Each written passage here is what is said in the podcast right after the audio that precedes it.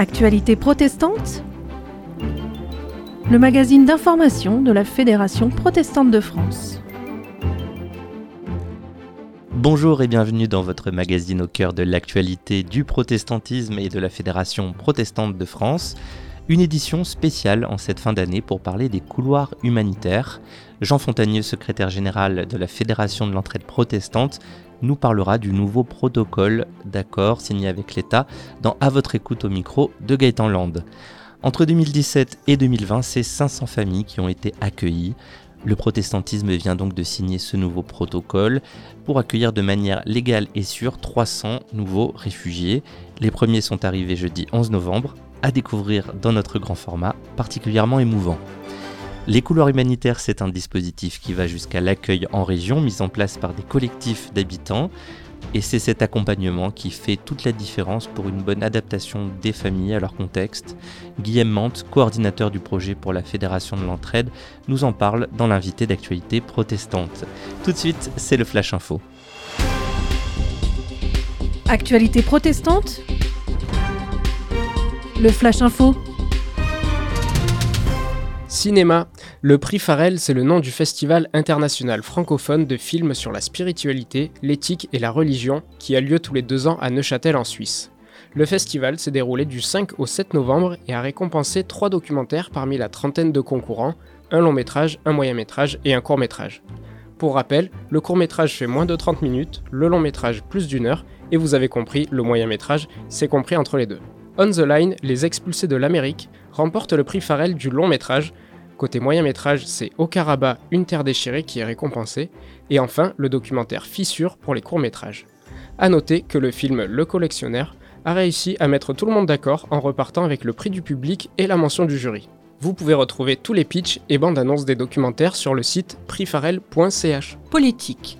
Le 26 octobre, le Cercle Charles Gide organisait la première édition de son dîner caritatif au profit de la Fédération de l'entraide protestante. Ce premier rendez-vous, qui se veut annuel, a rassemblé près de 200 personnalités protestantes, entrepreneurs, dirigeants d'entreprises, responsables associatifs ou personnalités médiatiques, politiques et religieuses. Étaient notamment présents le président de la République, Emmanuel Macron, et le ministre de l'Intérieur et des Cultes, Gérard Darmanin.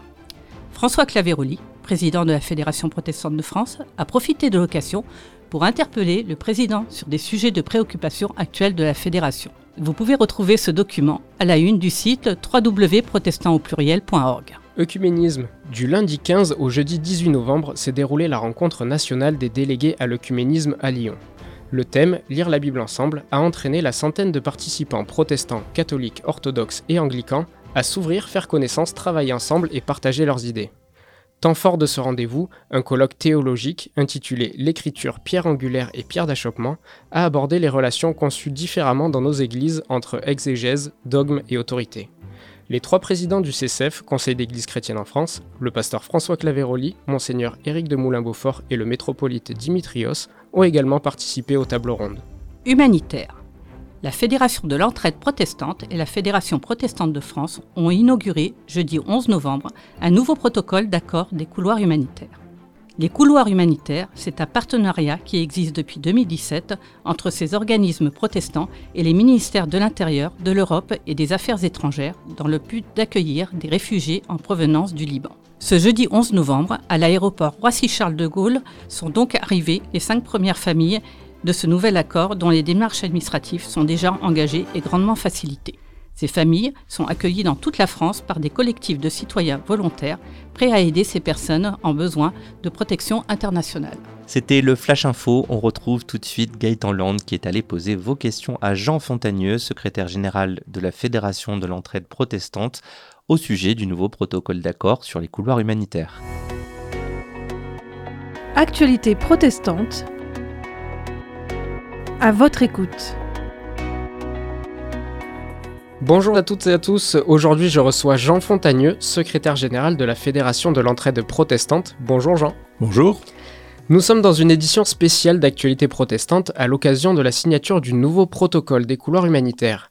Alors, on a déjà présenté plus en détail ce projet plus tôt dans l'émission, mais je le rappelle, c'est un accord entre l'entraide protestante et les ministères de l'Intérieur, de l'Europe et des Affaires étrangères pour permettre d'accueillir des réfugiés venant du Liban en France. Donc première question, Jean Fontagneux, pourquoi est-ce que c'est important d'accueillir cette population en besoin de protection internationale? Alors, c'est important parce qu'il y a des, personnes dans le monde qui sont des réfugiés, c'est-à-dire qui demandent, qui veulent être réfugiés, c'est-à-dire qui vont demander l'asile en France ou dans les pays d'Europe. Et la Convention de Genève les autorise à poser une, une demande de, euh, d'asile. La seule question, c'est qu'il faut leur permettre d'accéder à ces pays-là. Et pour des personnes et familles vulnérables, c'est très difficile quand on est dans un pays en guerre comme en Syrie ou au Liban d'accéder. Euh, donc les couloirs humanitaires tels que nous les avons conçus euh, va, va acter cette demande d'asile depuis les camps de réfugiés jusqu'à leur arrivée en France. Cette très belle initiative, ça existe depuis 2017. Est-ce que vous pouvez nous raconter qui en est à l'origine, comment ça s'est passé? Alors la Genèse euh, a commencé ce qu'on appelle la crise humanitaire, ce qui n'est pas un bon mot, en 2014. Vous vous souvenez peut-être des photos du petit Thailand qui était mort sur la plage, mm. ça, qui avait ému énormément de communautés. Euh, les protestants se sont émus de cette question à juste titre et ont dit, mais nous qui avons été exilés, qu'est-ce qu'on peut faire pour les exilés ou les futurs exilés? Et du coup, les, les, euh, la demande s'est tournée vers la FPF, vers le monde protestant et vers nous, puisque nous sommes des opérateurs de l'action sociale. Et euh, à ce moment-là, on a pris cette décision un peu à l'arrache, euh, si je peux dire, de d'organiser de, de, un accueil des personnes en demande d'asile. Et petit à petit, ça s'est structuré au cours des années jusqu'à aujourd'hui. Jean Fontagneux, pourquoi est-ce que vous faites ça à l'entraide protestante? Parce que ce projet d'accueil de, des réfugiés, des demandeurs d'asile, est très important à la fois sur le sens et sur notre tradition. Euh, les protestants ont été victimes de d'exil, on le sait au cours de l'histoire, et donc ça parle beaucoup au monde protestant de, de, de, s'impliquer aujourd'hui dans la modernité, euh, d'accueillir des gens qui sont en fragilité. L'hospitalité, c'est une vertu humaniste, humanitaire, mais aussi très chrétienne, euh, essentiellement, et donc il nous faut absolument euh, rentrer dans ce processus d'accueil et de, voilà, de bienvenue dans un pays. Quel est le rôle de la FPF qui est partenaire justement? Alors la FPF, euh, du fait de sa représentation du monde protestant, avait vocation à porter également euh, cette, cette, dimension et, et, à coopérer, coopérer, collaborer avec nous pour aussi le porter devant les pouvoirs publics, parce que ils ont un accès, euh, la FPF et, le président François Claveroli, un accès privilégié au ministère, Premier ministre, président, etc., et ministre de l'Intérieur, ministre des Cultes. Donc c'est à ce titre-là aussi que on a coopéré pour entrer dans cette, dans cette formalisation de cet accord, de ce protocole euh, signé avec la FPF, la FEP et euh, les deux ministères en question, intérieur et affaires étrangères. Et euh, dernière question, pourquoi est-ce qu'il a fallu renouveler ce protocole à peine cinq ans après Tout simplement parce qu'on est arrivé au bout du, des quotas négociés. C'est-à-dire le premier protocole euh, mentionnait 500 euh, personnes accueillies en trois ans. On a mis à peu près quatre ans pour le faire. La FEP euh, en a accueilli un peu plus de la moitié. Le reste, c'est le monde catholique. et donc, on était au bout du protocole. Le protocole, ça veut dire les autorisations qui vont avec, de, de, papier, y compris des protocoles à Air France, quand même, qui participe beaucoup avec ça en nous faisant payer 10% du prix du billet puisque nous, nous, prenons en charge les billets d'avion également. Euh, et donc, au bout de ce protocole, on a demandé à le prolonger, puisque ça avait une grande incidence chez nous, une grande euh, une efficacité, non seulement une efficacité, mais ça avait du sens de le porter. Jean Fontagneux, secrétaire général de la Fédération de l'entraide protestante, merci d'avoir répondu euh, à nos questions. Merci. Merci à vous tous qui nous écoutez et nous envoyez vos questions. Restez connectés sur nos réseaux sociaux pour poser vos questions à l'invité du mois prochain. Nous restons à votre écoute. Merci Gaëtan Land d'être à notre écoute et si c'est encore trop théorique pour vous, je vous propose d'aller maintenant sur le terrain. Jeudi 11 novembre, 23 réfugiés sont arrivés à l'aéroport Charles de Gaulle. Dans quel état d'esprit sont-ils? Quels sont leurs projets en France? Et comment est organisé cet accueil? C'est le grand format. Actualité protestante, le grand format. Alors nous sommes euh, actuellement à l'aéroport Charles de Gaulle, au terminal 2. Ah, là, une arrivée super fluide. C'est vrai Ah oui, la livraison bagage un petit peu longue. Mais alors, le débarquement, super fluide, euh, le cheminement, le contrôle de la DEPAF. Uh, the trip was very good. We were uh, really lucky to be with those people that they helped us very much. Et la première chose, c'est qu'ils veulent vivre dans un endroit où il y a un État avec des lois. Voilà, un État de droit, c'est ça. There in Lebanon back then, uh, we didn't have any future. Now we have everything we, know, we want, yes. Ils sont passés de l'enfer des camps libanais à une prise en charge complète et légale vers la France. Pour eux, c'est le début d'une nouvelle vie. Jean Fontagneux, secrétaire général de la Fédération de l'entraide protestante, partage également cette joie. On a beaucoup d'émotions parce que ça fait presque deux ans que le dernier voyage a eu lieu, le Covid, la signature du nouveau protocole qui a mis beaucoup de temps, la réticence quand même des autorités à rentrer dans ce nouveau projet, et puis des familles qui attendaient depuis 18 mois, deux ans et qui ont enfin pu partir aujourd'hui. Donc c'est une nouvelle vie qui a commencé pour elles. Et pour bien commencer cette nouvelle vie, l'accueil est pensé dès la sortie de l'avion grâce à l'implication des aumôniers d'aéroport, comme nous l'explique le pasteur Pierre de Mareuil. On va chercher euh, les réfugiés à l'avion avec, euh, euh, des personnes qui nous accompagnent, donc des associations de la FEP et de la FPF en l'occurrence, qui nous accompagnent à la porte de l'avion. Donc ça c'est quand même un privilège assez rare. Mon objectif principal c'est d'être le premier sourire. Je suis à la porte, porte de l'avion et je suis le premier. Il rentre, il pose le pied sur le sol français. La première personne qu'il voit c'est quelqu'un qui sourit. Un sourire présent sur le visage de beaucoup de ces réfugiés malgré la fatigue et le stress. Et l'accueil se poursuit avec un discours de François Claveroli, président de la Fédération protestante de France. Qui que vous soyez, vous avez votre place dans ce pays. Vous allez bientôt parler français. Malheureusement, je ne parle pas votre langue, mais je voulais vous dire combien les protestants de France sont heureux de vous accueillir ici. Alors, on fait la photo Oui, ils veulent faire la photo là. Ah oui. Et après, on Bon, cheese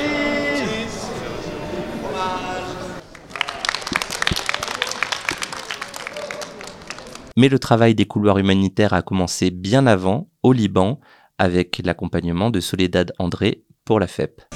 En fait, c'est pas que le trajet. C'est-à-dire que moi, les familles, je commence à les connaître euh, en, général un an ou deux ans avant qu'ils partent. Donc on fait beaucoup d'entretiens avec les familles, on va les rencontrer chez eux. Euh, on les accompagne dans leur démarche avec le consulat, on fait les papiers avec eux et on, passe par plein d'étapes de stress et de peur et de préparation, de se rappeler de ce qu'ils ont vécu, d'essayer de monter tout le dossier. Donc en fait, finalement, on se rapproche beaucoup des gens parce qu'on connaît des choses qui sont très intimes au final. Et ensuite, une fois qu'ils ont le visa, on les prépare au départ. Donc on fait aussi avec eux tout un travail avec des psychologues. Nous, on leur parle, on essaye de les préparer à ce qui va se passer. Euh, donc ça crée des liens assez forts, je pense, au final. Voilà, compte tenu de, l'heure tardive, hein, ils vont être acheminés vers des hôtels de la région parisienne. Dans les accompagnants, ceux qui ont un véhicule, si vous pouvez venir me voir maintenant. Ceux qui ont une voiture au parking. Et pour euh, la totalité d'entre eux vont partir euh, demain, dès demain, soit avec des familles qui vont venir les accueillir directement à Paris et les, accompagner dans le train, soit ils vont prendre le train tout seuls ou accompagnés par quelqu'un pour aller euh, jusqu'à Cahors, Montauban, Lyon, Strasbourg, Lille, je crois. Enfin voilà, cinq, villes en France. Et voilà, et puis ils vont rentrer dans les familles, ils vont leur montrer leur maison ou leur, ou leur, chambre, et puis ils vont s'acclimater, ils vont pleurer beaucoup probablement, et puis ils vont rentrer dans un processus de, compréhension de l'exil, c'est vraiment quelque chose de difficile. C'est un engagement euh, d'hommes et de femmes qui accueillent. Les familles d'accueil sont disponibles et veulent réussir euh, ce pourquoi elles se sont engagées. Et je veux les saluer vraiment de tout cœur euh, au nom de la Fédération protestante de France. Reste maintenant le temps de l'adaptation, encouragé par leurs rêves et leur reconnaissance. Uh, I want to learn and uh, to uh, help uh, my family and my friends in Lebanon. Um, I really want to play football with a club. Really, I, this is my favorite thing, and to learn the language. I feel happy, so happy. I can't say anything more than thank you. Like really? C'était le grand format. Pour plus d'informations sur les couloirs humanitaires, rendez-vous sur le site fep.asso.fr. Actualité protestante spéciale couloir humanitaire, ça continue avec notre invité Guillaume Mante, coordinateur des projets autour de l'accueil de l'étranger pour la FEP. Il revient plus en détail sur la mise en place opérationnelle des couloirs humanitaires. Actualité protestante. L'invité. Bonjour à toutes et à tous, j'ai le plaisir d'être en compagnie de Guillaume Mante. Bonjour. Bonjour Benjamin. Vous êtes coordinateur du programme Accueil de l'étranger pour la Fédération de l'entraide protestante Et vous avez à la FEP récemment relancé les couloirs humanitaires et signé un nouveau protocole d'accord avec l'État et la Fédération protestante. On vient d'entendre un reportage tourné le 11 novembre dernier pour la reprise de ces euh, accueils de couloirs humanitaires. Euh, comment ça, vous a parlé ce reportage? Oui, ben c'est toujours euh, un moment d'émotion d'accueillir ces personnes qui ont traversé euh, tant d'épreuves, euh, que ce soit en Syrie, en Irak, puis euh, au Liban, avant d'être d'être accueillis en France, et le moment de l'arrivée à l'aéroport est toujours un moment que l'on vit avec beaucoup d'émotion, que ce soit pour les personnes qui accueillent comme pour les personnes qui qui arrivent. Donc, en écoutant ce, ce reportage, me viennent beaucoup de souvenirs d'arrivée de, personnes qui ont quitté une, une, vie qu'ils ne connaîtront probablement plus. Donc euh, il y a une forme de, soulagement pour eux euh, d'être enfin dans un pays euh, libre, de pouvoir euh, vivre librement et en sécurité, et en même temps cette perte de toute une partie finalement aussi de, de, leur identité, de leur passé qu'ils ne retrouveront probablement pas. Donc c'est un moment qui est à la fois pour eux un soulagement, mais aussi un moment de, de, de tristesse. Les couloirs humanitaire, c'est ce projet qui a été relancé. Quel est le, contexte migratoire euh, en Europe euh, en ce moment? Est-ce que c'est toujours pertinent ce projet des couloirs humanitaires? Alors le, contexte migratoire en, Europe aujourd'hui, euh, il est de plus en plus difficile. le, la crise du, du Covid-19 a engendré une fermeture complète des frontières de l'Union européenne et euh, au niveau euh, intra-européen, qui fait que euh, très peu de, de, de, personnes ont pu demander l'asile sur le territoire européen. ça a engendré également des situations dramatiques, que ce soit en Méditerranée, avec une recrudescence des tentatives de, de traversée et de mort en, en Méditerranée, que ce soit aussi à la frontière entre la Biélorussie et la Pologne, qui a fait l'actualité récemment, avec l'afflux de migrants qui est utilisé comme une arme maintenant par euh, euh, certains gouvernements, et notamment euh, la Biélorussie qui utilise finalement cette, cette frilosité de l'Europe à accueillir des personnes en besoin de protection internationale et qui la renverse quelque part contre l'Union, la communauté européenne. donc c'est une situation qui, est dramatique. À Calais, en France, à Briançon, euh, aux frontières, on a des, situations où euh, finalement, euh, on a le sentiment que les migrants ne sont plus, les personnes exilées ne sont plus vues comme des personnes humaines, mais comme finalement des flux à gérer. plus récemment, à Calais, une grève de la faim qui a été assez médiatisée n'a malheureusement pas pu aboutir à des avancées significatives pour mettre fin à la maltraitance des personnes exilées euh, à Calais. Donc euh, au niveau de la FEP, on reste mobilisé en tout cas pour essayer de faire en sorte que la situation des personnes exilées en France s'améliore et euh, en essayant aussi de faire en sorte que on continue à avoir des politiques en France qui soient des politiques d'ouverture et d'accueil digne des personnes en besoin de protection internationale. Et on estime que les couleurs humanitaires participent ça. à essayer de mobiliser à la fois l'opinion, les collectivités, les territoires sur lesquels cet accueil se développe et, euh, et le gouvernement a la nécessité euh, d'accueillir davantage, d'accueillir dignement, et au fait qu'on a euh, des centaines, des milliers de personnes sur le territoire qui sont mobilisées pour favoriser l'accueil des personnes des personnes étrangères. Et donc les couloirs humanitaires, ça répond donc à ce besoin d'une immigration, on va dire légale, sur base de réfugiés et euh, avec une prise en charge euh, que vous proposez, que vous offrez finalement à, à, l'État. Euh, nous, on s'occupe de tout, euh, mais il faut juste nous aider pour les papiers. Légalement, comment ça s'organise tout ça? Oui, alors c'est euh, c'est avant tout un, un, un, projet qui est un projet symbolique, c'est-à-dire que effectivement, c'est une manière de contribuer à l'accueil de personnes en besoin de protection internationale qui sont aujourd'hui à l'extérieur euh, des frontières de l'Union européenne.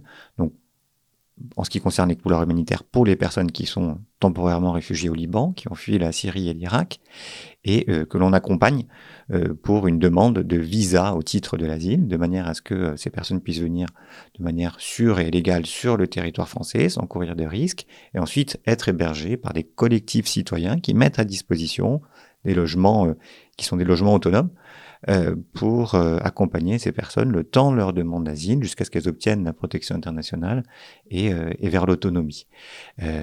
on a conscience que c'est un, un, projet qui est avant tout symbolique. On parle dans le cadre du, du, du, prochain protocole de l'accueil de 300 nouvelles personnes sur trois ans. Et vous avez déjà accueilli 500 personnes entre 2017 exactement, et 2020. Un peu plus de 500 personnes ont été accueillies dans le cadre du, du premier protocole avec les, les partenaires des couloirs humanitaires, le Secours catholique, la communauté de santé Gidio, euh, la conférence des évêques. Euh, et euh, l'objectif, c'est aussi de démontrer que des politiques ambitieuses sont possibles concernant la réinstallation des personnes en besoin de protection internationale et la nécessité pour le gouvernement, pour l'État français, de s'engager davantage à accueillir sur son sol avec des moyens bien plus importants que les moyens qui sont mis en place dans le cadre des couloirs humanitaires. Alors c'est symbolique, mais est-ce que euh, c'est pas novateur et est-ce que euh, l'objectif c'est pas aussi de proposer un nouveau modèle? Qu'est-ce qu'il y a de novateur justement? Alors ce qui euh, ce qui peut être novateur, c'est le fait justement d'impliquer davantage la société civile, des collectifs citoyens dans le cadre d'un projet qui vise à parrainer en quelque sorte des personnes qui sont euh, qui ne se trouvent pas sur le territoire euh, français et qui sont en besoin de protection internationale. Donc là, on, on a effectivement euh, un, un, enjeu qui est d'innovation qui est, qui est, assez clair, qui permet vraiment, et on l'a observé sur les plusieurs années maintenant d'expérience que l'on a sur la, la, mise en œuvre du projet sur les territoires, qui permet de développer des dynamiques sur les territoires qui sont assez extraordinaires, avec alors pour les personnes qui sont accueillies, la possibilité euh, dès le départ, euh, dès le premier jour finalement de leur arrivée en France, d'être entourés par euh, un réseau de, personnes le cadre d'un accueil fraternel qui va leur permettre de développer un, réseau de relations sociales sur le territoire, de, parfaire aussi leur apprentissage de la langue, des us et des coutumes françaises. Et donc ça, c'est effectivement une plus-value pour les personnes accueillies qui est inestimable. Et euh, pour les collectivités d'accueil, euh, en contrepartie, euh, c'est aussi un changement d'attitude. Mmh. alors, les personnes qui accueillent parmi les collectifs sont déjà en règle générale assez convaincus. Oui, et engagés déjà à la base. engagés. Euh, mais autour d'eux, autour de ces, de ces, de ces collectifs, eh bien, euh, on voit que parmi leurs proches, parmi les villes, les villages dans lesquels les personnes sont accueillies, euh, il y a aussi un changement euh, mmh. de mentalité quand on mmh. voit euh, à quel point finalement ces interactions, ces échanges peuvent être riches avec les personnes qui sont accueillies. Donc ça, c'est vraiment quelque chose de, de très fort. Ce, le développement en fait d'une une sorte de dynamique, de nouvelle cohésion euh, sociale autour d'un projet euh, solidaire d'accueil. Alors, qui sont ces personnes euh, qui font partie de ces collectifs d'accueil Il y a combien de personnes par collectif d'accueil? Quelles sont leurs missions? En général, un collectif est constitué de 20 à 30 personnes, avec souvent un noyau dur qui peut être composé de 5 à 10 personnes, et qui sont souvent finalement représentatifs de euh, euh, une, une, communauté ou de la société à l'échelon local, hein, avec alors souvent une initiative qui peut être à l'origine d'une paroisse protestante ou d'une association d'une entraide protestante, mais pas toujours. Hein, on a des collectifs qui euh, sont pas forcément à la base mmh. proches du, du protestantisme. Euh, de toute façon, en règle générale, ce qu'on retrouve, c'est, euh, euh, même si à l'origine, une paroisse protestante peut être à l'initiative d'un tel projet, une hétérogénéité finalement des profils au sein du collectif qui est très intéressante. Oui, et puis c'est ouvert à, à tous. C'est absolument ouvert à toutes les personnes qui, qui souhaitent s'impliquer. Et euh, on souhaite également que euh, les euh, personnes qui s'impliquent s'impliquent dans le cadre d'un accueil qui est inconditionnel, mmh. c'est-à-dire que c'est très important, les personnes qui sont accueillies dans le cadre des couleurs humanitaires le sont parce qu'elles sont en situation de vulnérabilité dans leurs conditions de vie au Liban, quelle que soit leur appartenance religieuse, quelle que soit leur orientation sexuelle. Et donc on est vraiment très clair par rapport au fait que c'est un accueil qui est vraiment inconditionnel et qui est uniquement lié euh, à la question euh, finalement de du besoin de protection internationale et de la vulnérabilité euh, des personnes qui sont accueillies. Quel est le rôle d'un membre de ces collectifs d'accueil et comment on peut devenir membre d'un collectif d'accueil concrètement?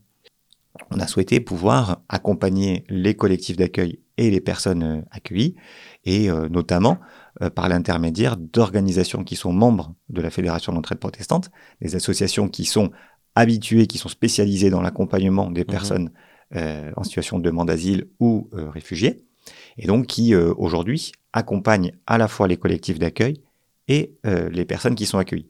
Ce qui permet, et c'est ce que l'on souhaite, que les collectifs d'accueil puissent être davantage impliqués sur des, des, actions, des initiatives qui sont plus liées finalement à ce qui fait la richesse de l'engagement bénévole.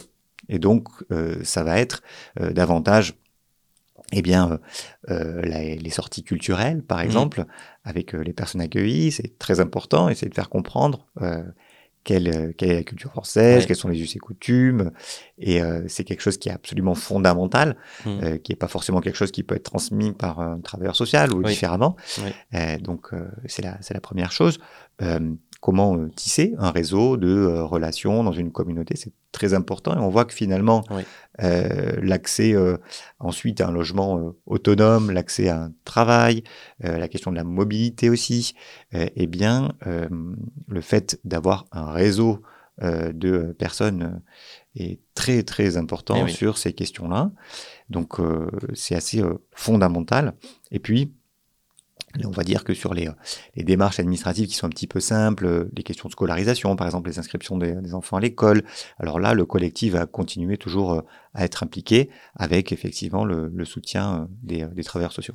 C'est la fin d'Actualité protestante, le magazine mensuel d'information de la Fédération protestante de France, réalisé et présenté par Benjamin Boriès. Merci d'avoir été avec nous. Merci à l'équipe de rédaction Aude Millet, Gaëtan Land. Pour écouter, rendez-vous sur le site internet de votre radio locale ou sur protestantpluriel.org, rubrique Radio FPF. Retrouvez-nous également sur vos plateformes et applications de podcast préférées. Pour nous écrire, communication@protestantpluriel.org. Je vous dis à bientôt pour de nouvelles actualités protestantes. Actualités protestantes Une production de la Fédération protestante de France.